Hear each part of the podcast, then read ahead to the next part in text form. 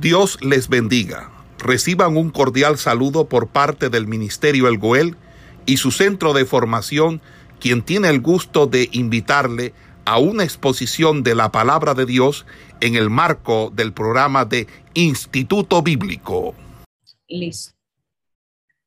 Ok, nosotros venimos pues hablando con respecto a lo que es el llamado o el ministerio de Juan el Bautista.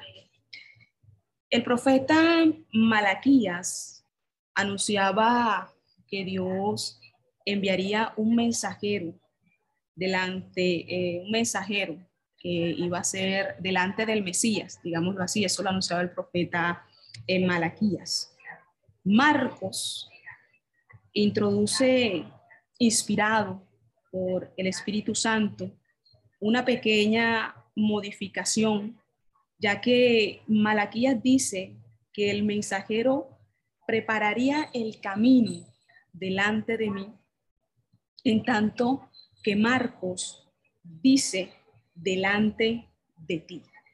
Mire esto, el pasaje del Antiguo Testamento podría significar que el ministerio del precursor estaría delante de la vista de Dios en tanto que la afirmación que nosotros encontramos en Marcos lo transformaría en una hermosa promesa hecha por el Espíritu Santo, hecha por el, hecha por el Padre.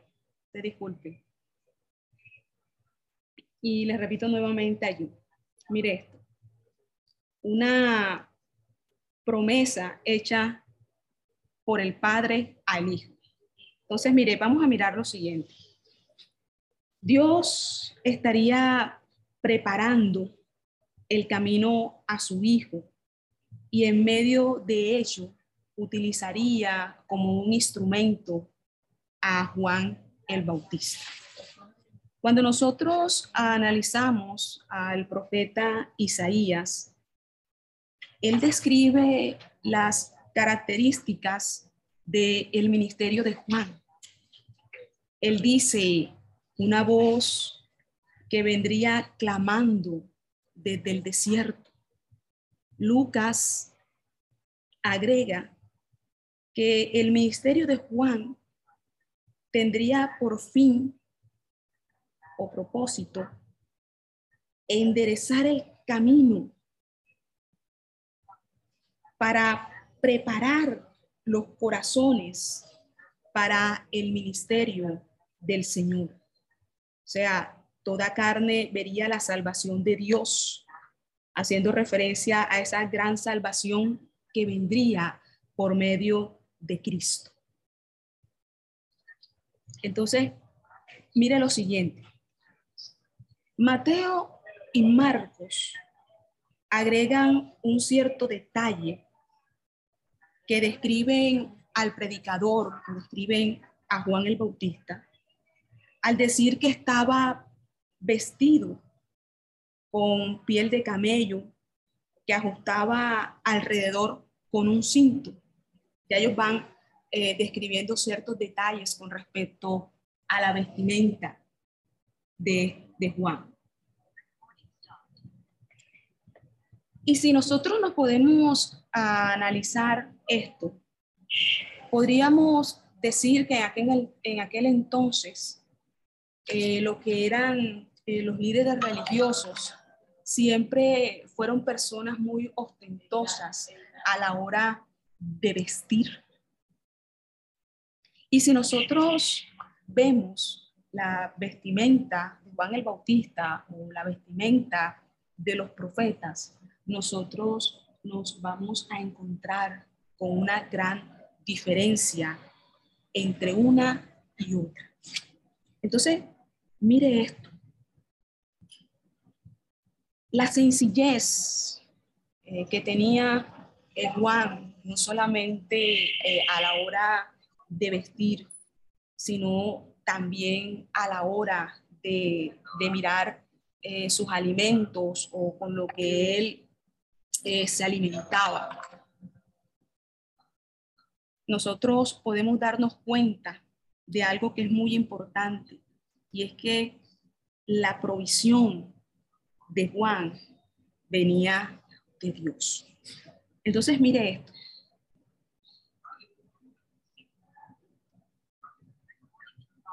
Mire esto.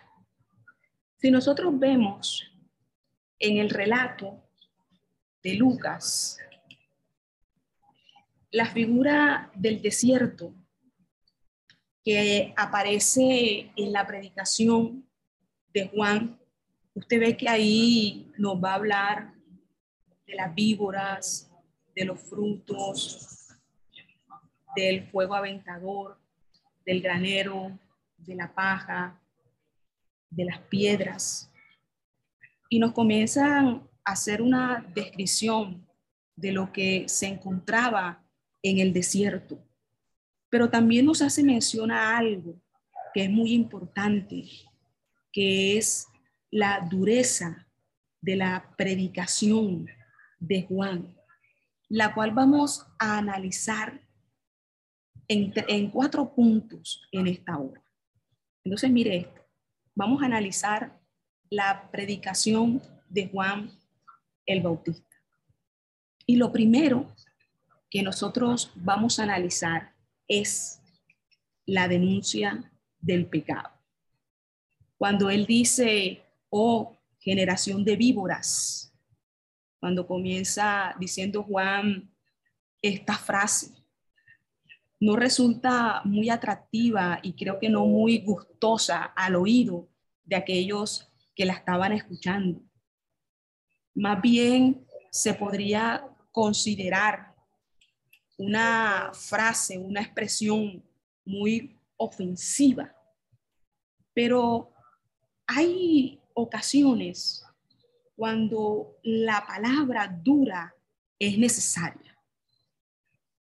En estos términos y en aquel momento manifestaban esa indignación que Dios y el profeta sentían al ver esa condición tan lamentable en la cual se encontraba el pueblo de Israel, porque espiritualmente estaban mal y justamente necesitaban que alguien les hablase o les predicara de la manera que lo estaba haciendo Juan.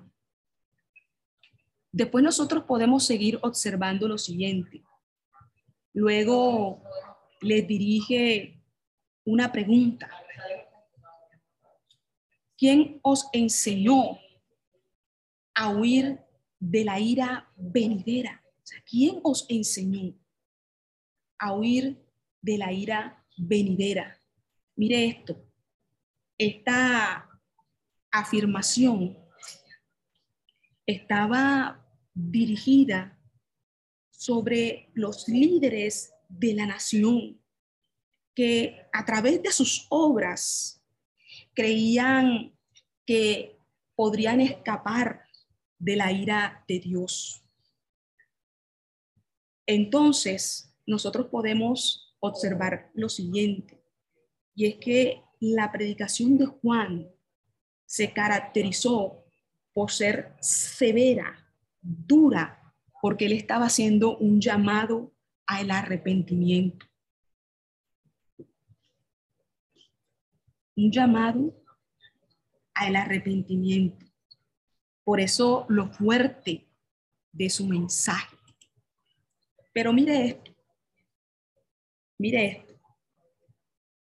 Si nosotros queremos que las personas se arrepientan, caigan en cuenta de la condición en la cual ellos se encuentran, nosotros tenemos que hablarle del pecado.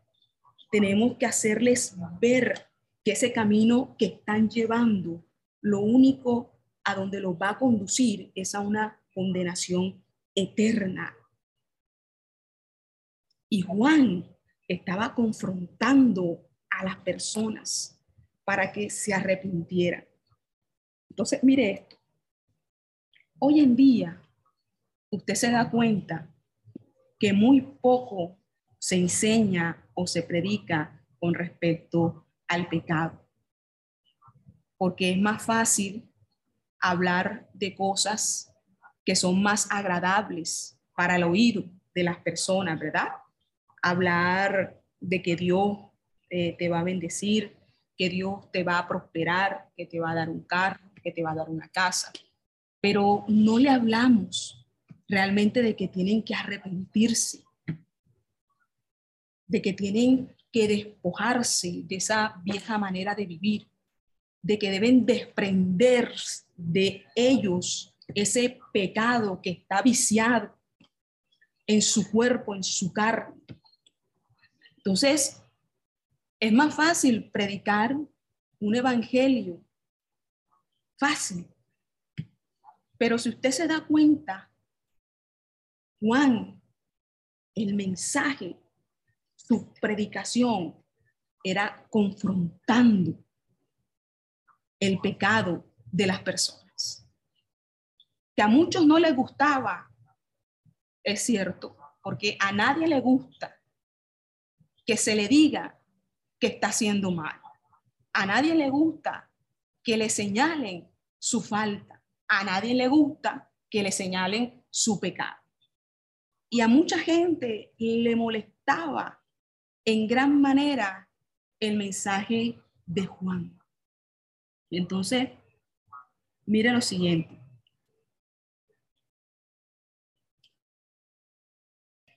Juan, Juan, Juan denunciaba lo que estaba mal, lo que era incorrecto, lo que no era debido, el mal comportamiento de las personas. Cuando hacían algo que no era agradable delante de los ojos de Dios, Él lo, lo denunciaba, le hacía frente a esa situación. Entonces, mire esto. Entonces, mire, mire, mire esto, que vamos a seguir eh, analizando allí con respecto a su mensaje y a su predicación.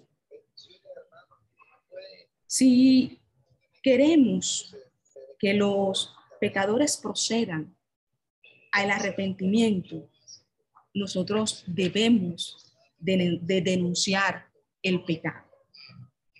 Recordemos que Juan perdió la vida exactamente por esto, por denunciar sin ningún tipo de temor el pecado que Herodes estaba cometiendo al tomar por esposa a la mujer de su hermano. No te es legítimo tomar la mujer de tu hermano. ¿Ve? Entonces, eso es algo muy importante. Y era algo de que Dios, Dios, que digo, que Juan señalaba. Y por eso, a causa de su mensaje, perdió la vida. Entonces, mire, mire lo, lo, importante que es, que es esto. Entonces, mire, mire lo siguiente, que vamos a seguir eh, analizando con respecto a su mensaje.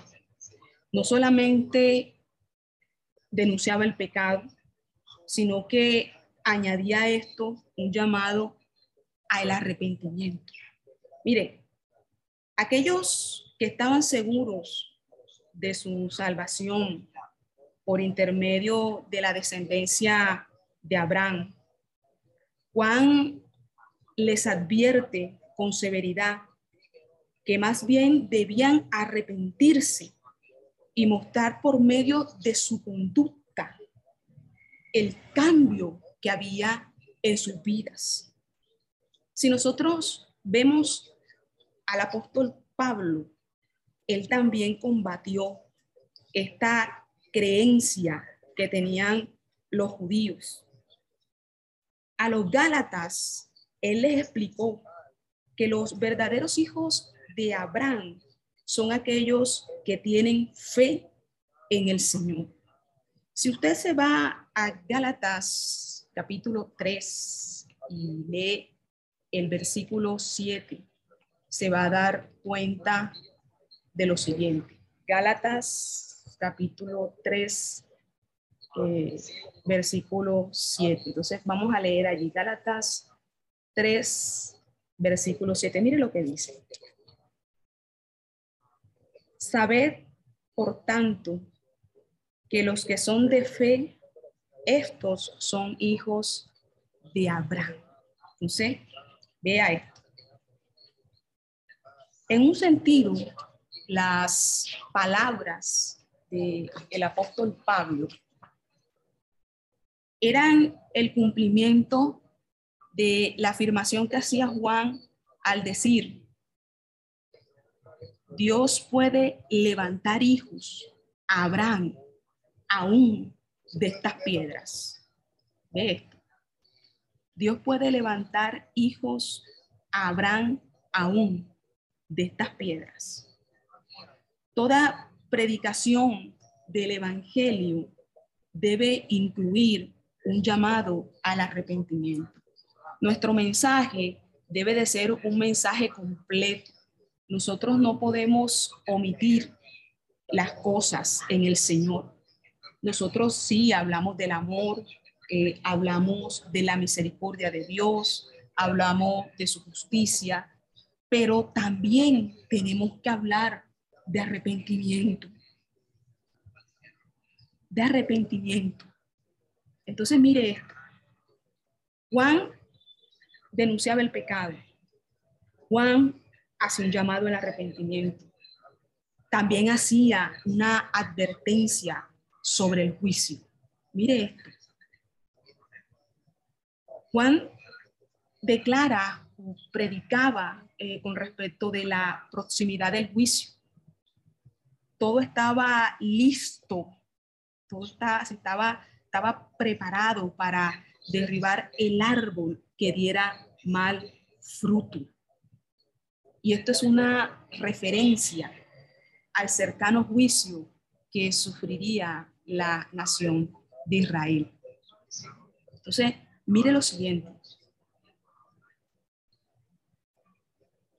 Así como la Biblia enseña que hay un cielo, también debemos advertir sobre la realidad del infierno. Como yo le decía, nosotros tenemos que dar un mensaje completo a, a las personas no creyentes, a los que no conocen del Señor. Hay que hablarles de una manera completa con respecto a qué va a pasar con ellos si no se arrepienten. Entonces, mire esto. ¿Qué otra cosa nosotros podemos analizar dentro del el mensaje de Juan? Y era un llamado al cambio de conducta. Mire esto, un cambio al llamado a su conducta, o sea, un cambio al que ellos debían de cambiar su conducta. Entonces, mire esto. La multitud evidentemente fue conmovida al escuchar un mensaje tan claro y fuerte y decían, ¿qué haremos? O sea, ¿qué haremos? ¿Qué, qué, qué, qué, vamos, ¿Qué vamos a hacer? Y usted se da cuenta que la respuesta de Juan el Bautista no se hizo, no se hizo esperar. ¿Ve? Usted se da cuenta que no se hizo esperar. No se hizo esperar. Y mire lo siguiente. Que vamos a seguir eh, analizando analizando allí. ¿Qué haremos? Fue la pregunta que surgió. Y enseguida surge eh, la respuesta eh, de Juan, como le decía ahorita, no se hizo esperar. Entonces dice, al que tiene dos túnicas, de al que no tiene. ¿Verdad? Lo mismo, aquel que tiene de comer debía compartir con aquel que tenía hambre. A los cobradores de impuestos que no cobraran más de lo que tenían que pagar eh, las personas. Entonces, mire todo lo que nosotros podemos eh, analizar dentro del el mensaje de Juan el Bautista, ¿verdad? Denuncia del pecado, llamado al arrepentimiento, una advertencia sobre el juicio y un llamado al cambio de conducta. Es muy importante. Entonces, mire lo siguiente, que vamos a seguir analizando allí. El verdadero arrepentimiento se manifiesta en una conducta transformada. Mire, aquel que se arrepiente de su pecado, aquel que se arrepiente de algo que está haciendo mal, no lo vuelve a hacer nuevamente. Y en eso consistía y lo que Juan hablaba con respecto de el verdadero arrepentimiento. ¿Por qué? Hay personas que le da un ataque de conciencia y quizás en el momento pueden reaccionar y decir, no, yo esto no lo voy a volver a hacer mal, no, yo sé que eso no está bien, pero al cabo de los días vuelven y hacen otra vez lo mismo. Entonces se vuelven personas reiterativas en su pecado. Y cuando sucede esto, la persona verdaderamente no está arrepentida. La persona verdaderamente no ha sido transformada por Dios. Porque todo aquel que verdaderamente se arrepiente de su pecado, se aparta de él y no vuelve a hacerlo nunca más. Por eso hay que saber diferenciar cuando alguien verdaderamente se ha arrepentido de su falta, de su error, de su equivocación, con aquel que simplemente le da un remordimiento de conciencia porque en el momento cayó en cuenta de que estaba haciendo algo mal, pero usted ve que otra vez vuelve y lo hace. Y vuelve y le entra un ataque de conciencia y usted ve que vuelve otra vez y hace lo mismo. Entonces, Juan cuando hablaba de que verdaderamente alguien se había arrepentido, hablaba de que una persona era transformada. Y cuando alguien es transformado, es alguien que no vuelve nuevamente al pecado, no solamente del cual Dios lo libertó, no simplemente de donde Dios lo sacó. Entonces, por eso hay que diferenciar. Entonces, Juan era muy fuerte con respecto a esto. Por eso es que él decía, el verdadero arrepentimiento es aquel que manifiesta un cambio de conducta, es aquel que manifiesta una transformación, un cambio. Usted ve que la persona no vuelve a ser nuevamente lo que era. Por eso es que él hablaba de eso, un verdadero arrepentimiento, un cambio de conducta, una manera de ser totalmente diferente a lo que era. Entonces, esto es muy importante dentro del mensaje de Juan, que hay que tener muy presente en estos tiempos, porque en estos tiempos esto no se está predicando, no se está llevando a cabo. Entonces, permítanme un momento y ya eh, continuamos eh, analizando el mensaje de Juan. Mira lo siguiente. Entonces, mire esto. La impresión que causó Juan en medio de las personas que lo escuchaban, en medio de la sociedad, fue tal que muchos creían o creyeron que estaban ante el Mesías.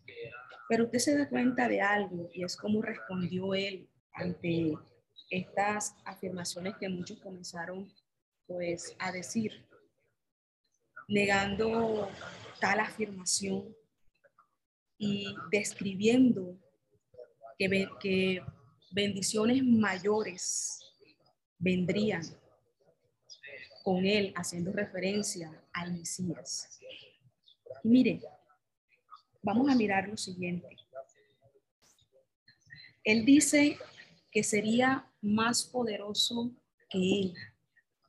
Y efectivamente, las señales realizadas por el Señor demostraron mucho más poder del manifestado por Juan el Bautista, ¿verdad? Y eso nosotros lo podemos ver en la Biblia. Otra cosa que nosotros podemos analizar allí es que vendría a purificar el campo. En el versículo 17 nos demuestra la obra del Señor en su pueblo. Él sería un duro juez que separaría la paja del trigo. Y finalmente la paja sería quemada eternamente. Mire esto. El mensaje purificador del Señor se ve gráficamente cuando él expulsó a los mercaderes que comerciaban en la puerta del templo. También su predicación fue dura cuando acusó a los líderes religiosos de su época. Finalmente, con su cruz, con su sacrificio, dividió perpetuamente la humanidad.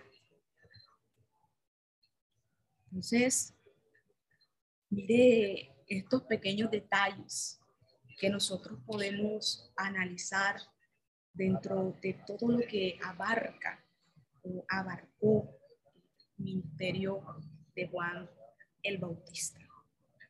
Entonces, mire Lucas culmina su resumen de la predicación de Juan diciendo que con otros muchos argumentos exhortaba al pueblo. Sin embargo, lo que él registra es suficientemente para tener una imagen clara de la obra del Señor. Si nosotros vemos el Evangelio de Mateo, presenta la predicación de Juan el Bautista en términos muy semejantes a los que registró Lucas. Marcos se limita a decir que el anuncio de Juan era que tras sí vendría alguien más poderoso. Y por último, nos encontramos que Lucas declara que Herodes sumó a todas sus atrocidades el, el asesinato de un inocente. ¿Y quién fue ese inocente? Juan el Bautista.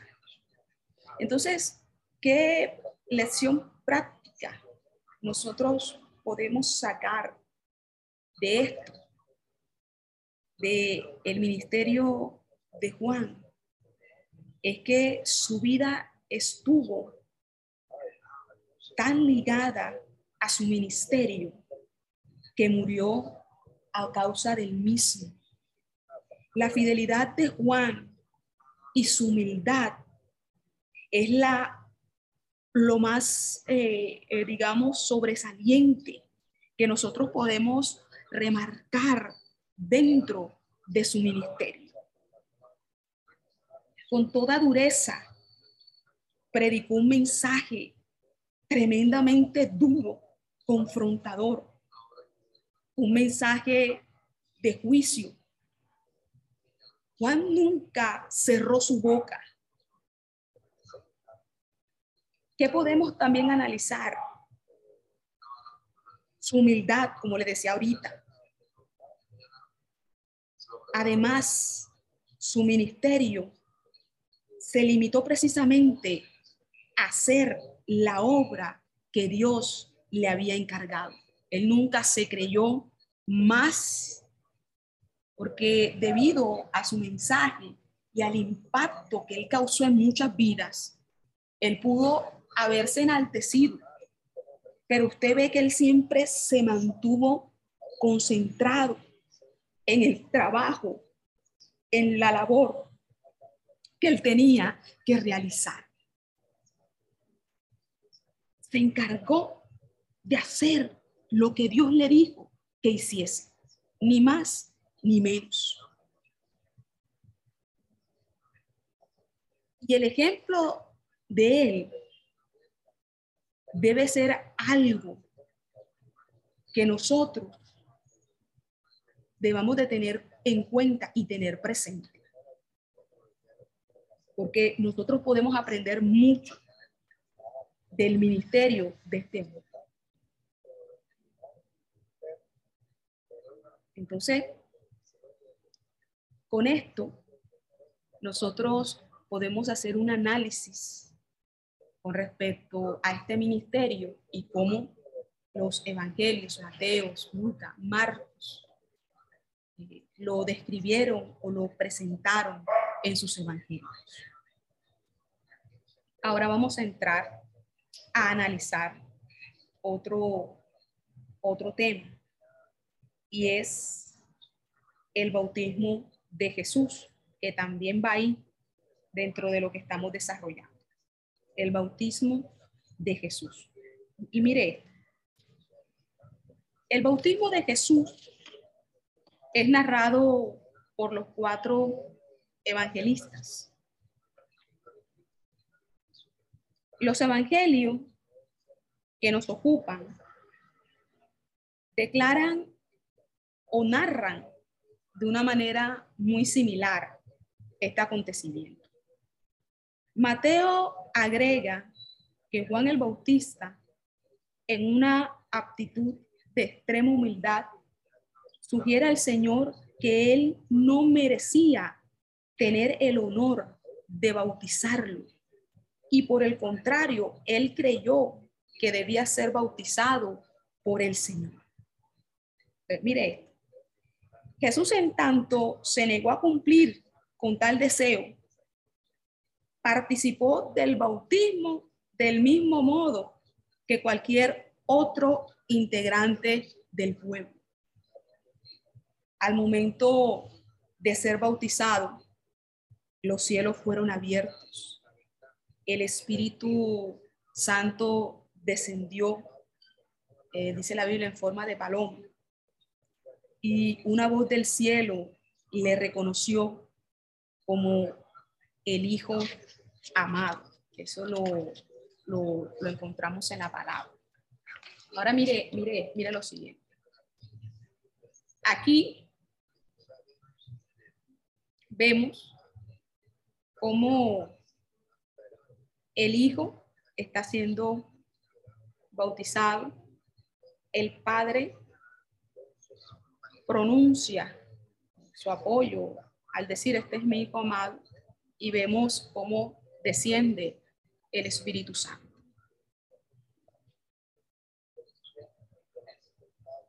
¿Qué podemos nosotros mirar con respecto a esto? Y aquí nosotros podemos usar esta parte para hablar con respecto a la Trinidad. Pero mire esto. Este pasaje nos enseña acerca de la identificación del Señor con el pueblo que le esperaba. Entonces, tanto Mateo como Lucas presentan las genealogías del Señor Jesús. Y estas genealogías son importantes, ya que el Mesías debía ser descendiente de David. Y nosotros en la Biblia encontramos numerosas profecías mesiánicas que nos hablan con respecto a esto. En segunda de Samuel, capítulo 7, versículo 13 y versículo 16 Salmos 132, versículo 11, Isaías capítulo 9, versículo 7, en Jeremías capítulo 23, versículo 5, ahí mismo en Jeremías el capítulo 33, versículo 15, 17, 26, que nos hablan, son profecías que nos hablan con respecto esto. En cuanto al orden de Lucas, es el, él lo presenta de una manera inversa a como lo presenta Mateo. Uno comienza por Jesús y luego menciona a sus antecesores y el otro comienza por el antecesor más lejano hasta llegar a Jesús. Entonces, mire, es la manera en cómo cada uno de ellos eh, presentaron o escribieron con respecto a Jesús. Entonces, ¿qué vamos a, pues, a mirar también? Es lo siguiente. Lucas comienza su genealogía diciendo hijo de José.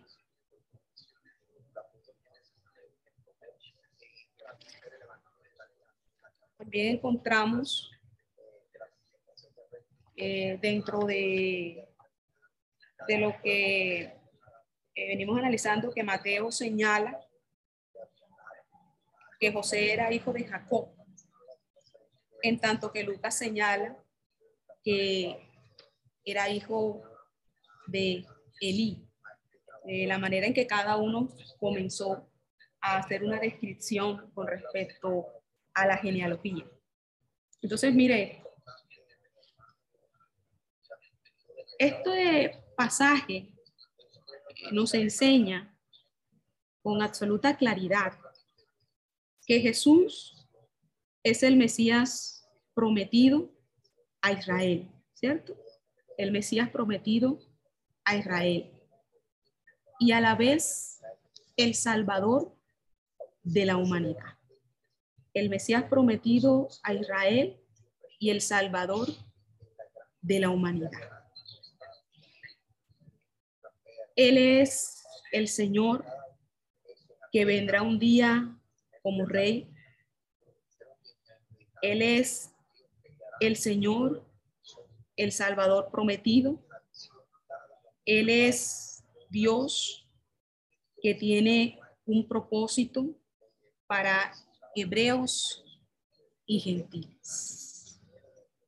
Entonces, con todo esto, nosotros podemos ir haciendo pues un análisis con respecto a la manera a cómo cada uno de estos escritores o evangelistas plasmaron en sus escritos no solamente el ministerio de Juan, sino también todo lo que hace referencia a Jesús.